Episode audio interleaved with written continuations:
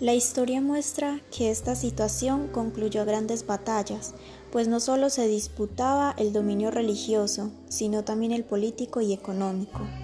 Religión y poder. Esta es otra característica de la época medieval, la unión del poder religioso con el poder político.